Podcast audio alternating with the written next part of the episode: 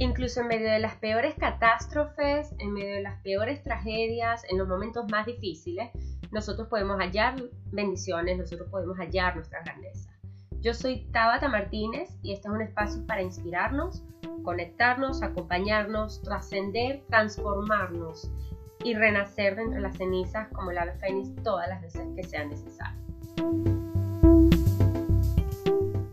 Bueno, he querido crear este podcast para que hablemos sobre un poco sobre la espiritualidad y vamos un poco a quitarnos el concepto de que la espiritualidad está eh, estrechamente ligada a la religión o a ciertas corrientes religiosas o ciertas eh, actividades ¿no? que consideramos o que hemos visto o conocido espiritual.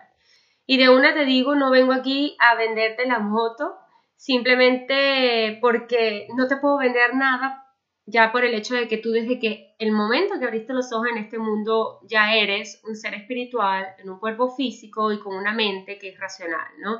estamos compuestos de esas tres cosas. Entonces, básicamente, no puedo venderte la idea de la espiritualidad porque ya tú eres un ser espiritual en sí, ¿no? Y bueno, entre muchas teorías, la existencialista eh, llamaría a lo espiritual como el potencial que tenemos dentro de los seres humanos, ¿no? Pero bueno, algunos preferimos llamarlo eh, espiritualidad o ese cuerpo espiritual. Y si te pones a pensar, la verdad es que no podríamos movernos si no nos empujara eh, como ese deseo innato de ir hacia adelante, de lograr un sueño, una grandeza, todo eso viene de ese cuerpo espiritual, ¿no? Esa búsqueda de la autorrealización, la trascendencia, como bien mencionaba Maslow, ¿no? Que forma parte de esas eh, necesidades o esas meta necesidades que buscamos los seres humanos para mm, básicamente encontrar la felicidad. Pero se entiende también que en la espiritualidad no es solo llegar, el fin último es la felicidad. Para nosotros poder llegar a la felicidad incluso necesitamos atravesar momentos como de dolor o tristeza para poder irnos y trasladarnos hacia el lado de la felicidad, ¿no? Miren qué, qué interesante porque lamentablemente hemos crecido un mundo, una sociedad que nos vende el rollo de que en la vida no podemos sentir tristeza o no podemos sentir dolor y la verdad es que la necesitamos para nosotros poder atravesar, ¿no? De un lado a otro, llegar a la tristeza para poder llegar a la felicidad. Y bueno, existen incontables teorías sobre la conexión cuerpo-mente, cuerpo y alma y básicamente vamos a ir un poco más allá, es importante que, que, entremos en detalle con el tema de la conexión cuerpo y alma. Y, y ya aquí tengo algunos, un par de episodios donde cuento un poco sobre cómo es esa relación y, qué importante es la relación entre nuestro cuerpo y nuestra esencia, nuestro espíritu, ¿no? Dice Louis Hay que el dolor es el último recurso que utiliza nuestro cuerpo para decirnos que algo va mal con nuestra vida, ¿no? Más allá eh, de las enfermedades y todo este tema, habla específicamente del dolor, ¿no? De cuando nosotros en algún momento estamos atravesando algún dolor, eh, pues está estrechamente relacionado con que hay algo que no está fluyendo en nuestra vida, ¿no? Y pues somatizamos, lo de somatizar no es una cosa que está alejada de la realidad, lo conocemos, muchas personas, emociones, cuando no las sabemos drenar, cuando no las sabemos manejar, cuando no sabemos gestionarlas, pues eh, se convierten en ciertas patologías, ¿no? Y bueno, em, te comento todo esto porque recientemente estuve presentando unos episodios de migraña, un par de semanas con mucha migraña muy intensa y la verdad es que tenía muchísimo tiempo que no presentaba eh, estos síntomas. Ah, yo soy migrañosa, pues y me ocurre de vez en cuando, ¿no? Sobre todo cuando estoy en momentos de mucha presión, mucho estrés. Y en este caso coincidió con un par de semanas en las que he estado teniendo mucha resistencia. Yo no sé si, si lo sabes, pero bueno, yo estoy atravesando un proceso de transformación eh, muy importante en mi vida, donde de alguna u otra forma he tumbado ciertas creencias, estoy cambiando ciertos paradigmas, me estoy atreviendo a hacer cosas diferentes, estoy escalando mi propia montaña, ¿no? Digamos que he dado ese salto de fe hacia mi autenticidad, ¿no? Pero bueno, resulta que cuando estamos emprendiendo este camino profundo de autoconocimiento, de despertar espiritual, donde de alguna u otra forma estás reprogramando tu subconsciente, donde le estás dando, digamos, otras órdenes, empiezan a aparecer un montón de bloqueos, donde te cuestionas, donde te entra la fatiga, donde dudas de ti, y obvio, existe como una especie de batalla entre tus viejas creencias y estas nuevas creencias que estás intentando sembrar en tierra fértil. Eh, para empezar a hacer eh, una nueva vida, ¿no? Y bueno, requiere mucho valor, requiere mucha constancia. Les cuento todo esto porque de verdad me llevó a una profunda reflexión pasar dos semanas con migraña, no poder concentrarme en hacer las cosas que hago siempre, eso me enfadaba mucho, al principio quería molestarme, quería recriminarme a mí misma y luego entendí que si de verdad yo quería superar esa herida que se me estaba presentando constantemente como una limitación en mi vida, en mi día a día, como una resistencia, necesitaba permitirla. O sea, no me quedaba de otra. Necesitaba reconocer lo que me estaba queriendo mostrar.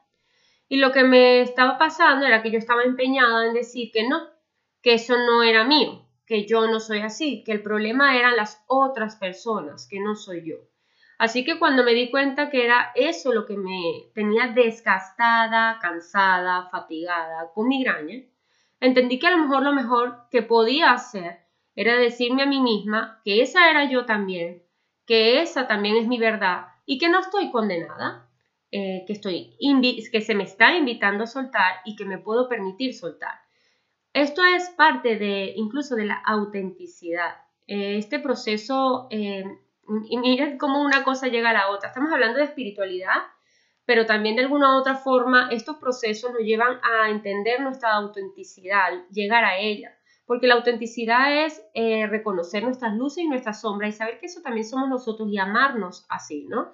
Entonces, al final, hasta podría decir que agradezco la migraña. O sea, suena un poco loco y no estoy diciendo aquí a todo el mundo, oye, mira, ama tu enfermedad, agradecela, porque yo entiendo que cada quien tiene un proceso distinto y cada quien entiende eh, las dolencias en su cuerpo de forma diferente.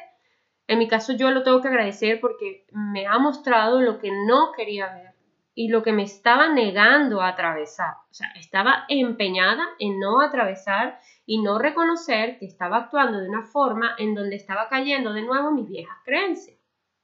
Bien.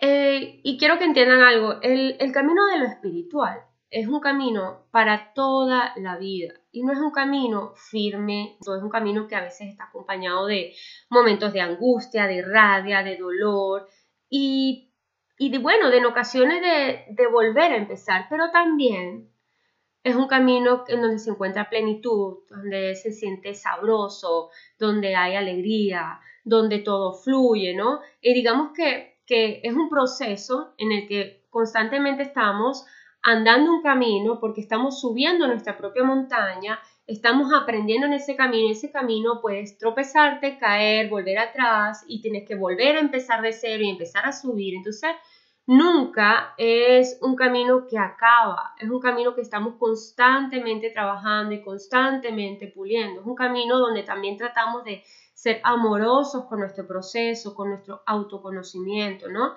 De verdad que requiere de valentía, requiere de coraje, requiere de constancia, requiere de amor, de comprensión, de ser pacientes, de ser autocompasivos, y aprender a reconocer cuando tu viejo diálogo aparece para sabotearte, porque cuando él aparece es cuando aparecen nuestras viejas estrategias. Y estas viejas estrategias es, uy, no, esto me, esto me está doliendo demasiado, mejor vuelvo a donde estaba antes porque ahí estoy cómoda y porque ahí no me va a pasar nada. Porque tengo mucho miedo en cómo me, voy a sentir, en cuánto tiempo va a tardarse en, atravesar este proceso, ¿no? necesitas tu espiritualidad. Y porque es en ella donde se te enciende las ganas de vivir, donde tienes ganas de, ir por lo que anhelas, de, de autorrealizarse, ¿no? De trascenderte, como ya lo mencionaba arriba, y todo esto de la, de la pirámide de Maslow, de las metanecesidades. El ser humano requiere de esto para sentirse que, ha hecho algo con su vida, que es feliz, ¿no?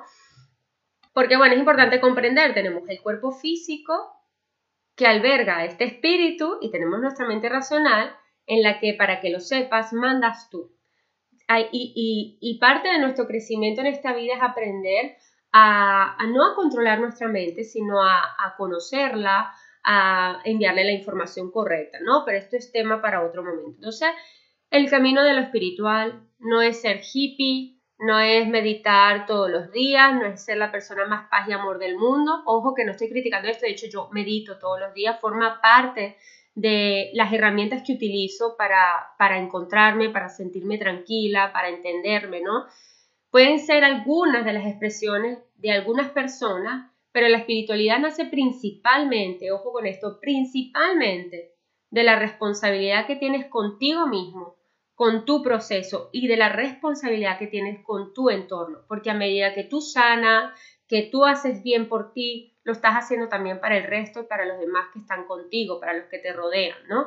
Esto es un camino que de alguna u otra forma estamos compartiendo con otros.